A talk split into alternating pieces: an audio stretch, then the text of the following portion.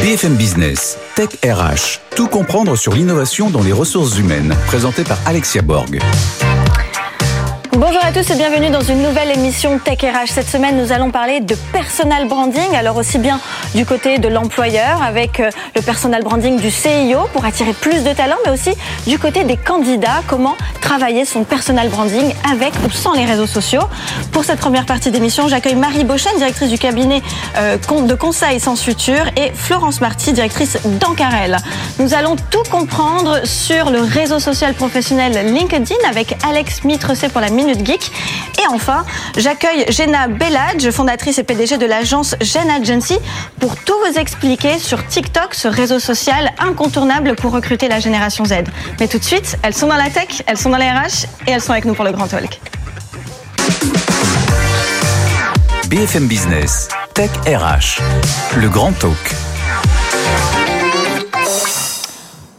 On va tout vous expliquer aujourd'hui sur le, sur le personal branding avec Marie Bochen, donc directrice générale du cabinet de conseil Sens Futur, et Florence Marty, directrice d'Ancarel. Bonjour mesdames. Bonjour. Bonjour Alexia. Merci d'être avec nous sur les plateaux de, de Tech RH. Alors déjà, on aimerait avoir une petite définition de ce que c'est que le personal branding. On peut commencer avec vous Marie. Est-ce que vous pouvez nous donner déjà une définition pour ceux qui ne sont pas familiarisés avec ce, ce terme? Avec plaisir. Alors déjà, ce qu'il faut savoir, c'est qu'aujourd'hui, l'expression personal branding, elle est utilisée de manière interchangeable hein, avec les notions de marketing de soi ou de communication personnelle, ce qui n'est pas forcément 100% juste d'un point de vue étymologique ou académique du terme, mais j'ai envie de dire peu importe, ça nous donne bien la mesure de l'intérêt croissant pour cette notion. Donc si on veut donner une définition générale relativement simple, je pense qu'on peut dire que le personal branding, ça désigne les techniques, toutes les techniques qui visent à différencier et promouvoir un individu de manière à en faire une marque à part entière. D'accord.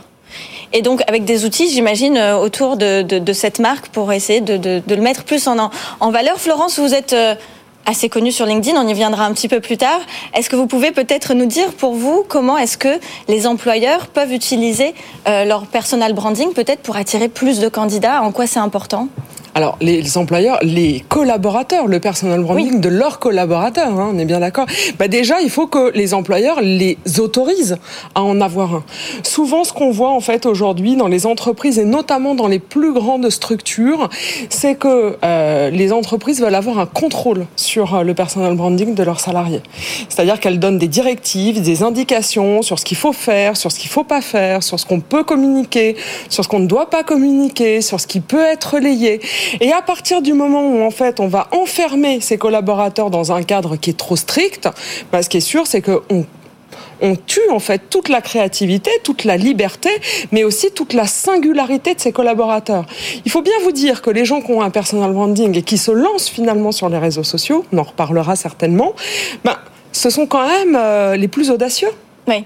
Alors, ce que vous dites est, est très juste pour les très grands groupes, oui. mais à contrario, les toutes petites entreprises et les startups, elles, c'est carte blanche. Hein. Tout le monde, tout le monde peut, peut, communiquer et justement, ça fait peut-être un peu plus le buzz. Alors, peut-être davantage, mais il y a encore, y compris dans les plus petites structures, des peurs de la part du dirigeant. Ah oui. Et au contraire de l'assimilation finalement avec la proximité du dirigeant, notamment, on peut raisonner euh, en étant Paris-Paris, mais il y a aussi énormément de euh, TPE et de PME en province, et notamment au niveau local où tout le monde se connaît on peut avoir peur d'être assimilé en fait à ce que dit son collaborateur. Maintenant, c'est vrai, il y a des secteurs d'activité comme les startups où euh, il est plutôt de bon ton d'utiliser l'ensemble des outils digitaux pour communiquer.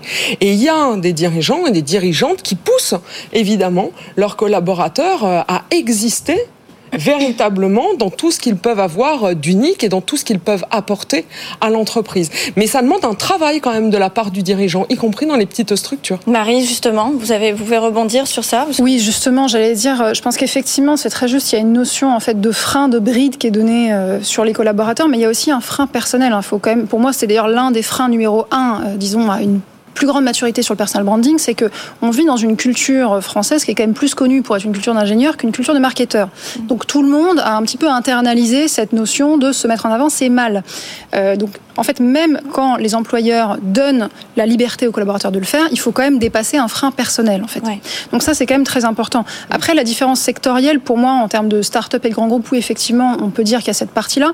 Mais le plus important, c'est quand même avant tout l'exemplarité du manager. C'est-à-dire, euh, on est dans une entreprise où, dans certains cas, hein, les RH, certains départements communication vont donner soit des indications, en tout cas pensent donner des indications, ce qui peut être perçu comme un cadre trop restrictif. Donc ça, effectivement, je vous rejoins sur ce point. Mais quand bien même en fait ce, cadre est donné, on dit tiens maintenant tu es libre de communiquer, euh, voilà des outils. Par contre les managers et j'ai été dans cette situation hein, où la direction des ressources humaines elle-même ne communique pas sur LinkedIn, voire même n'a pas de compte LinkedIn. Les managers n'ont pas le temps, estiment que bon, quand on est sérieux, on passe à autre chose, c'est bien gentil tout ça. Donc cette notion d'exemplarité à toutes les strates, elle est vraiment essentielle. Ça, c'est intéressant. Donc, le, dirigeant est aussi le, premier à être euh, concerné hein, par le personal branding. D'ailleurs, on le verra euh, tout à l'heure dans, la Minute Geek. Hein, effectivement, euh, je crois que c'est un, chiffre assez important. Je crois que c'est 80% des salariés qui se disent plus prêts à travailler pour un CIO présent sur les réseaux sociaux. Donc, d'où l'importance quand même du dirigeant et de l'exemplarité de la direction. Comment peut-on s'y prendre si demain, ceux qui nous écoutent et ceux qui nous regardent aujourd'hui se disent, là, j'ai envie de prendre en main mon personal branding, ma propre marque par quoi je dois commencer euh, j'ai envie de vous poser la même question à toutes les deux, mais allez, on va faire un, petit ping-pong, Florence. Bah, il faut commencer, en fait, je pense que ce que dit Marie est très juste, il faut lever ses freins. Alors, de deux choses l'une, soit on se fait accompagner par son entreprise, et auquel cas, bah, pourquoi pas aller voir les RH qui peuvent proposer des services d'accompagnement, des formations. Il faut bien se dire que pour mettre en place son personal branding, il va falloir développer énormément de compétences, de compétences même en développement personnel. C'est, on est en train Huh? De parler de l'image qu'on a de nous, de l'estime qu'on peut avoir de soi, de la valeur qu'on se donne. C'est ça le personal branding, c'est quelle est la valeur que je donne et qu'est-ce que je suis capable finalement de montrer aux autres. Comment est-ce que je peux gérer le jugement, le regard des autres? Les freins personnels, ils sont aussi énormément ici. Donc on peut être accompagné par son entreprise et puis on peut faire ça aussi euh, de son côté, utiliser son compte personnel de formation, pourquoi pas, pour suivre des formations sur les compétences qui nous semblent être le premier pas pour aller vers le personal branding. Si c'est le marketing, pourquoi pas le marketing? Techniques marketing sont utiles. Si c'est le copywriting, allons sur le copywriting. Si c'est la confiance en soi et du développement personnel, eh bien plutôt aller sur ces formations-là et cet accompagnement-là. Et puis il y a des sociétés mais des indépendants aussi qui proposent des accompagnements, des coachs. Mhm. En France, on a aussi tendance, primo, on ne veut pas se montrer, on veut se montrer humble toujours, et en plus, on ne veut pas se faire aider. Mais faites-vous aider. Au contraire. Vous ne pouvez pas dire le contraire, Marie. Non, je ne veux pas dire le contraire. Évidemment, nous aussi, on, intervient dans le cadre justement d'entreprises pour former les managers, les dirigeants ou les collaborateurs pour développer une stratégie de marque employeur. Donc forcément, je rejoins, se faire accompagner, c'est une bonne idée. Euh, en revanche, je pense qu'il faut se sortir de l'idée que ça va forcément prendre du temps. Parce qu'on est bien conscient que euh, en fait, tous les collaborateurs aujourd'hui sont très occupés. Euh, on a une pénurie de talents, donc ceux qui restent, ils ont plutôt une surcharge par rapport à d'habitude. L'idée, c'est pas de créer un deuxième job en plus de son premier job. Ça, c'est un point important. Donc, c'est très important. Euh, en fait, nous, la, la manière dont on aborde les choses, c'est vraiment de commencer par identifier les forces de chacun. On a tous et toutes des talents différents. Certains sont très bons à l'oral, certains sont très bons à l'écrit, certains vont être très bons avec les images, d'autres dans l'improvisation, d'autres vont être euh, très structurés. Donc en fait, comment est-ce qu'on peut identifier les forces de chacun? Et on capitalise dessus. Et c'est pour ça que pour moi, voilà, on parle beaucoup de réseaux sociaux. Il faut arrêter de voir les réseaux sociaux comme l'alpha et l'oméga du personal branding. Je dis pas qu'il faut pas le faire. Je dis juste qu'il faut arrêter de voir ça comme l'unique solution du personal branding. C'est un frein énorme. Hein, Alors est-ce que vous pouvez nous donner quelques autres exemples? Parce que c'est vrai qu'on a tendance à, penser qu'à ça. Hein. Oui, absolument. Mais on confond visibilité et personal branding de manière plus large. L'objectif, c'est pas d'être visible pour être visible. L'objectif, c'est d'être visible et de faire passer les bons messages, être visible auprès des bonnes personnes. Et ça, c'est très important parce que peut-être qu'effectivement, la meilleure solution sera de développer une présence sur LinkedIn ou même Instagram, TikTok, si on est dans des environnements plus B2C. En revanche, peut-être que la meilleure solution, et là je pense notamment à des enjeux stratégiques en entreprise, ça va être d'accompagner les managers pour les aider à prendre la parole plus régulièrement, pour aller communiquer auprès de leurs équipes. Quelle est la vision de la direction? Comment est-ce qu'elle est déclinée, matérialisée, incarnée à chaque strate en fait du management pour pouvoir embarquer les équipes? Ça, c'est un enjeu enjeu pour moi absolument fondamental et stratégique qui tient à la capacité de résilience des entreprises. En fait, aujourd'hui, on est face à des transformations constantes, on en a de plus en plus, et donc 75%, plus 75% des transformations aujourd'hui échouent parce que le facteur humain n'est pas suffisamment pris en considération. Nous, quand on commence des missions de conseil, on a systématiquement euh, dans les audits communication, communication, communication qui revient comme problème. On sait qu'il faut que la communication, elle soit évidemment plus régulière, mais aussi plus incarnée. Donc, commencer par former aussi au sein de l'entreprise les managers, les strates de direction pour cette capacité à embarquer les équipes, à incarner cette vision, ça c'est absolument fondamental. Et peut-être plus que d'aller poster sur les réseaux sociaux une fois de temps en temps. Alors comment on peut aussi enlever euh, certains biais cognitifs euh, Parce que les, dirigeants, je, sens que vous avez envie de, réagir, Florence. Oui, j'avais envie de réagir. Dites-le avant ma, dernière bah, question. je suis obligée, je peux pas laisser passer, pardon Marie. Euh, il y a un moment donné, dire que ça peut ne pas prendre beaucoup de temps, c'est pas tout à fait juste. Ça prend, je crois qu'il faut dire quand même la vérité, ça prend un temps de dingue. Ça prend un temps de dingue au niveau personnel, parfois au niveau professionnel, pour avoir un vrai branding, pour avoir une vraie visibilité. Là où aussi, je suis d'accord avec vous sur l'accompagnement en entreprise, il est véritablement important d'aller donner les bons outils, les bons positionnements. Il y a deux points sur lesquels j'aurais plutôt tendance à pondérer. Primo, pour moi, les managers n'ont pas à être exemplaires, mais j'ai un petit problème avec l'exemplarité managériale de base. Je trouve qu'aujourd'hui, on doit aller vers davantage de responsabilité et d'autonomie de tous les collaborateurs. Les managers ne sont pas plus responsables ou exemplaires que les autres, ni sur ce sujet-là, à mon sens, ni sur un autre. Et ensuite, mais ça prend un temps fou, ça prend des années, pour moi, hein, pour développer un personal branding avec lequel on est à l'aise, parce qu'il y a beaucoup de test and learn, et notamment sur les réseaux sociaux, on doit, chaque réseau social va avoir ses codes, va avoir sa manière de communiquer. Moi, je sais que lorsque j'ai commencé sur les réseaux sociaux, mais je tiens à rassurer tout le monde, je ne comprenais rien oui, mais parce que vous parlez de réseaux sociaux, alors que Marie euh, disait que ce n'est pas que les réseaux sociaux. Aujourd'hui, on peut faire un TEDx, on peut bah, venir dans, sur BFM Business. Il y, y, a plusieurs façons de se faire connaître et, on peut euh, exploser un peu du jour au lendemain si on sait euh, appuyer sur les bons leviers. Les réseaux sociaux, effectivement, ça, peut, ça prend beaucoup ah, mais soyons clairs, les réseaux sociaux sont extrêmement chronophages. Et c'est d'ailleurs la raison pour laquelle je dis attention, ce n'est pas la seule solution. Il y a d'autres choses à faire qui sont beaucoup plus efficaces. Oui, mais on ne se fait pas forcément repérer un TEDx si on n'est pas sur les réseaux sociaux. Les gens qui font des TEDx, en général, ils sont repérés parce qu'ils ont une communication à un moment donné digitale ouverte. Ils peuvent avoir aussi de très jolis posts ou alors euh, ils écrivent, ils sont auteurs, auquel cas ils peuvent avoir effectivement une reconnaissance. Mais à un moment donné, pour être connu du plus grand nombre et pour intervenir dans, des événements, faire des TEDx, mmh. des présentations, bah, souvent, il faut quand même dire la vérité. Marie, Moi, quand, je trouve, hein, quand vous aviez fait votre TEDx, quand vous avez fait votre TEDx, vous étiez connu? Pas du tout.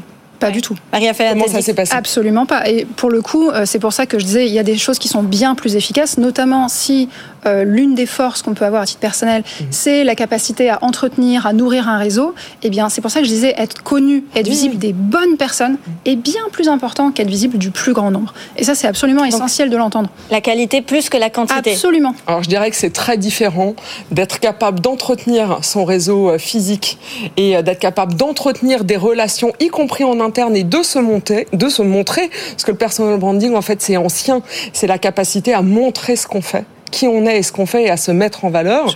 Et euh, finalement, ça existe depuis bien longtemps, on le sait, c'est comme ça qu'on progresse aussi en entreprise. Mais c'est très différent, c'est un autre personal branding que celui des réseaux sociaux, qui est, me semble-t-il, aussi important et peut-être plus accessible à des collaborateurs de tout niveau écoutez, mesdames, on a, il nous reste plus que, que 19 secondes. Ça y est, le débat a été riche. Merci. C'est comme ça que je les aime, les Tech RH. Merci infiniment, mesdames. je rappelle donc, euh, Marie, vous, avez, euh, vous êtes aussi euh, pardon, auteur du livre sur le personal branding intitulé La marque, c'est moi, la communication personnelle pour celles et ceux qui n'aiment pas se mettre en avant. Absolument. Voilà. Merci, mesdames. Et je vous dis à tout de suite pour la Minute Geek avec Alex Mitrecé. BFM Business, Tech RH, la Minute Geek. C'est parti pour la Minute Geek avec Alex Mitrecé. Bonjour Alex. Bonjour Alexia. Eh bien, on va parler bah, de LinkedIn forcément. Hein. C'est quand même le réseau social euh, qui est le plus concerné par cette thématique d'aujourd'hui, qui est le personal branding. On le disait, je le disais un petit peu plus tôt dans la première partie, 80% des salariés se disent plus prêts à travailler pour un CIO présent sur les réseaux sociaux. Aujourd'hui, Alex, vous allez nous expliquer comment construire sa réputation sur LinkedIn Effectivement, LinkedIn, c'est le réseau social destiné aux professionnels. C'est le réseau social pour développer son personal branding. En gros, LinkedIn, c'est plus de 840 millions de membres dans le monde. En France, Cocorico, on est 24 millions de membres. Je pense qu'Alexia, vous avez un profil. Oui, j'ai un profil. Vous également. Donc, on fait partie tous les trois des 10% de la population mondiale qui ont un compte LinkedIn personnel.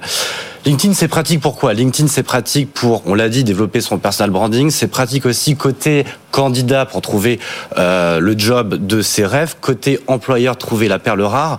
Juste pour info, un autre chiffre clé que j'aime bien euh, vous euh, livrer ici 77 candidatures envoyées toutes les minutes, toutes les minutes dans le monde, et on a environ 20 millions d'offres d'emploi. Donc oui, je vous conseille vivement d'utiliser LinkedIn pour améliorer ce fameux personal branding. Oui, donc effectivement des chiffres assez importants. Alors si je, si je, voilà, je regarde Tech RH aujourd'hui, je me dis tiens, j'ai toujours pas créé mon compte LinkedIn, eh bien je vais le faire là pendant l'émission. Je crée mon compte LinkedIn. Euh, par quoi je commence? Quel type de contenu je dois euh, diffuser? Bah Déjà, je vous félicite, euh, Alexia. Première étape de fait, la création de son, de son compte LinkedIn. Euh, il y a de nombreuses aspérités pour optimiser sa page LinkedIn avant de publier son premier euh, texte de publication ou d'échanger avec ses différentes audiences. Première étape, c'est évidemment la photo de profil. Évidemment, une image vaut mille mots. la première impression compte. Donc il est important d'avoir une image qui permette d'humaniser euh, votre profil. Ce qui est important, c'est aussi la fameuse couverture qui permet d'habiller votre euh, profil LinkedIn. Et ensuite, un petit résumé succinct, descriptif de vos, de vos aspérités professionnelles, de vos expériences professionnelles, suivi d'un résumé un peu plus détaillé. Soyez authentique, soyez humain. Ok, bah, très bien. Et, alors, euh, comment, comment on peut prendre euh, concrètement la parole sur LinkedIn? Euh, Une fois qu'on a fait son, son profil, on se dit, bah, maintenant je me lance, je vais commencer à créer mon contenu, ma ligne éditoriale. comment je dois aller chercher les informations? Comment je sais qui je suis pour pouvoir transmettre? C'est quand même. alors, avant de, c'est vrai que c'est une première base importante, c'est de connaître ce qu'on est, ce qu'on a envie de véhiculer comme message et de connaître aussi son audience cible. Euh, ce qui est important juste de savoir sur la, euh, le dispositif de LinkedIn sur la publication, vous avez trois possibilités. La première, c'est d'écrire un texte de publication, ça peut être un relais d'article de presse, ça peut être euh, une idée que vous avez envie de soumettre, ou bien euh, vous avez envie de, euh, je sais pas, de titiller votre audience sur un sujet un peu houleux. Deuxième particularité, c'est la publication de vidéos, mais également aussi la publication d'articles un peu plus longs qui permettent d'étayer, d'aller en profondeur sur un sujet. D'accord. Est-ce qu'il y a par exemple des algorithmes qui, qui, ont des préférences Est-ce qu'on peut en parler Exactement. On va parler de, de l'algorithme de LinkedIn. On va le vulgariser parce que évidemment c'est beaucoup plus complexe que ça. Mais en deux mots, LinkedIn c'est avant tout euh, mettre en avant un produit, un contenu de qualité euh, avec une valeur ajoutée pour votre audience. Et LinkedIn, une fois euh, qu'ils ont vu que ce contenu est de qualité, ils vont vérifier les interactions autour de votre poste. D'accord. 4-5 euh, interactions possibles, le like, le partage, euh, le commentaire et surtout la réactivité de votre poste. Exactement. Alors effectivement, elles n'ont elles ont pas toutes le même coefficient et la même importance. Exactement. Si on devait en choisir une, on dirait quoi le plus important? Bah, Le plus important, je pense, c'est exactement le, commentaire. et surtout d'être hyper agile et réactif quand une personne vous commente ou a envie avec vous. Bon, très bien. Merci infiniment, euh, Alex, pour euh, toutes ces informations sur LinkedIn. Je vous dis à tout de suite pour la start-up du jour. BFM Business, Tech RH, la start-up du jour. Et je suis avec Jenna Bellage, qui est fondatrice et PDG de l'agence Gen Agency. Bonjour. Bonjour. Eh bien, on va parler d'un sujet assez atypique au niveau des RH, c'est l'influence et l'importance de TikTok réseau social euh, B2C, on va dire, hein, beaucoup plus dans, dans, le grand public. Mais aujourd'hui, les RH euh, commencent, en tout cas pour celles qui sont bien accompagnées, bien entourées, commencent aussi à s'intéresser à ce réseau social pour aller euh, recruter des talents. Et vous, vous en avez déjà fait l'expérience. Alors, très rapidement, Qu'est-ce que vous faites euh, dans, dans l'agence?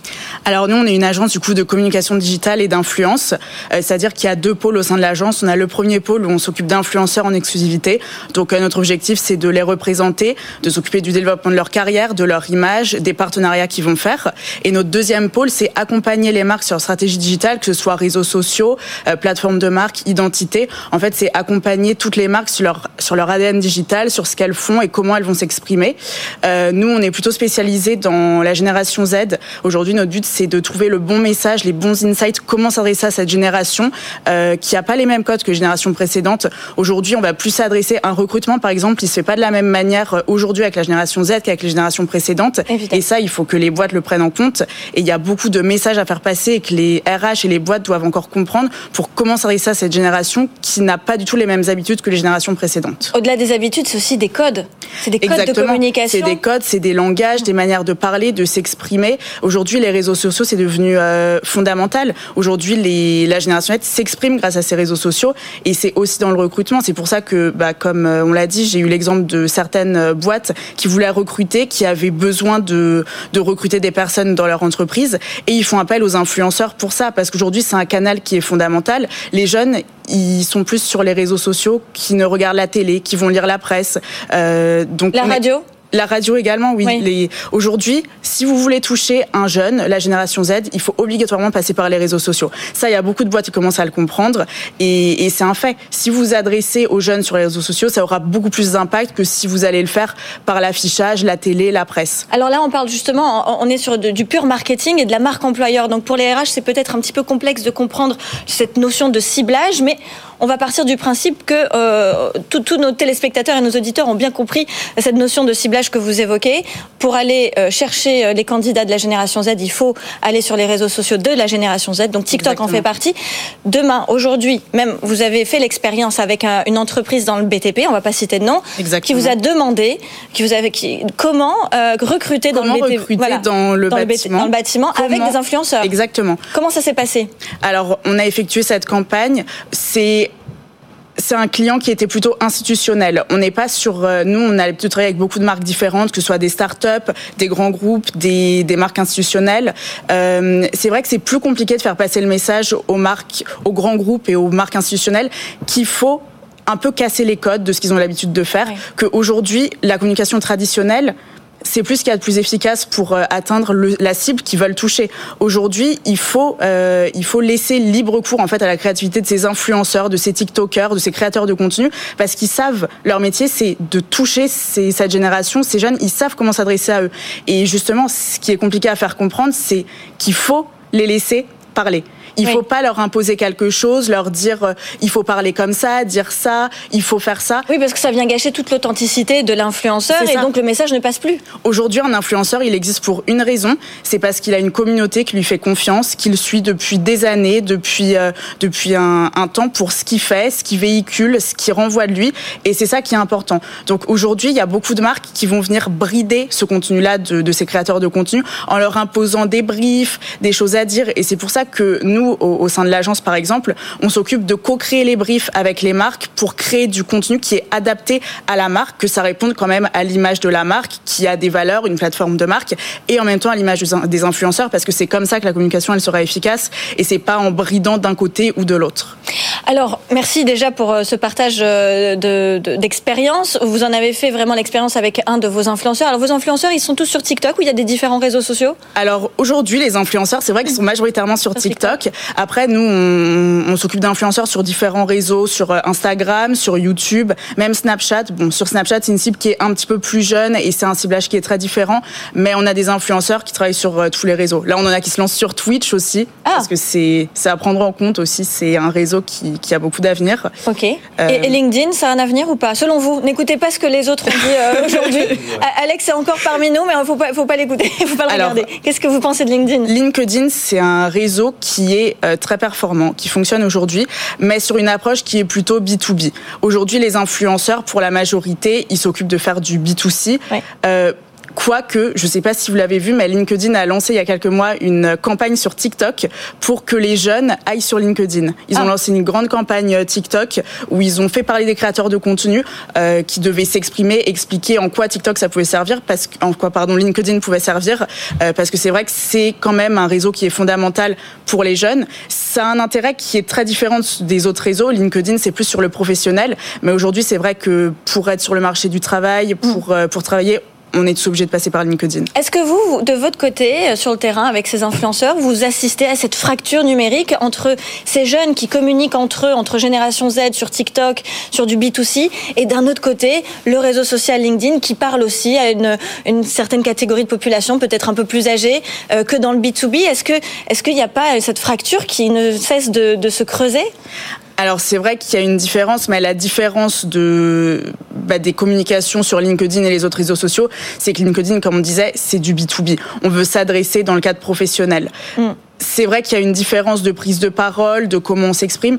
Bah, LinkedIn, c'est euh, c'est un moyen très différent. C'est surtout les entreprises où, euh, bah, comme euh, il le disait tout à l'heure, les professionnels qui veulent se mettre sur, euh, sur LinkedIn pour faire parler de leur start-up, de leur business. C'est vrai qu'aujourd'hui, un jeune, il va pas dire qu'il va se mettre sur LinkedIn s'il n'a pas derrière des volontés plutôt professionnelles et qui doit trouver un travail, se mettre en avant sa, sa marque, son entreprise.